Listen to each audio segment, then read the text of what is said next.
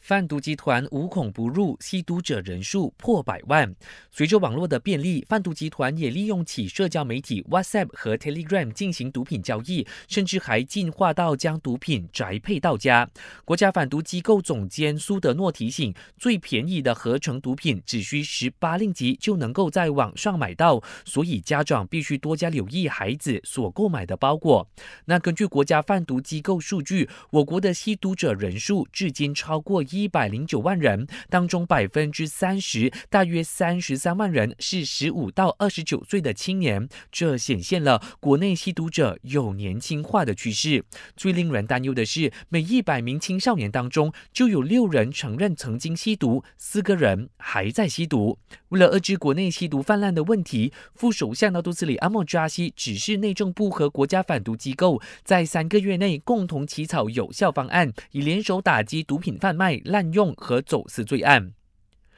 最近，吉兰丹一名妈妈在脸书控诉，自己的六岁儿子在学校遭到病态老师口咬身体部位，包括嘴唇，让孩子留下了心理阴影，不敢上学。教育部严正看待这起事件，保证绝对不会对任何校园霸凌和暴力事件妥协。目前已经展开调查，一旦发现属实，必会采取对付行动。感谢收听，我是嘉俊。